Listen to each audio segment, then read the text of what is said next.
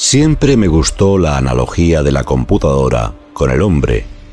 Tiene un disco duro, que es la memoria, un procesador CPU, que es el cerebro, un software programas de reconocimiento de hardware, componentes, llamado BIOS, que es la parte motora, un programa base inicial para que arranque dos, que es la parte instintiva, y el sistema operativo, digamos que Windows, se va cargando a medida que la persona va creciendo e interactuando socialmente.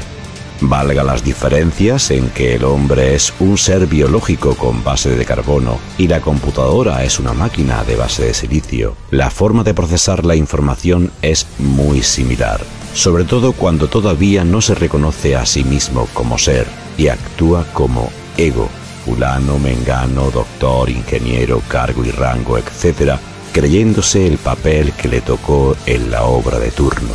Pues bien, siguiendo con la analogía, lo que usted ve en la pantalla de la computadora es solo una serie de datos binarios ceros y unos que el procesador gráfico transforma en imágenes. Igual pasa con el hombre. La vista transmite información química y el cerebro lo transforma en imágenes. Lo mismo con el sistema auditivo, sonido, micrófono, tacto, teclado o pantalla táctil y dejemos por ahora afuera el gusto y el olfato, que si bien tienen sus respectivas analogías, no son tan frecuentes encontrarlas en las computadoras personales, solo son usados en determinados casos de invalidez y sistemas de seguridad y científicos. Tomando como base esta exposición, el cerebro arma una imagen de la realidad basándose en el procesamiento de datos sumado a la subjetividad del individuo.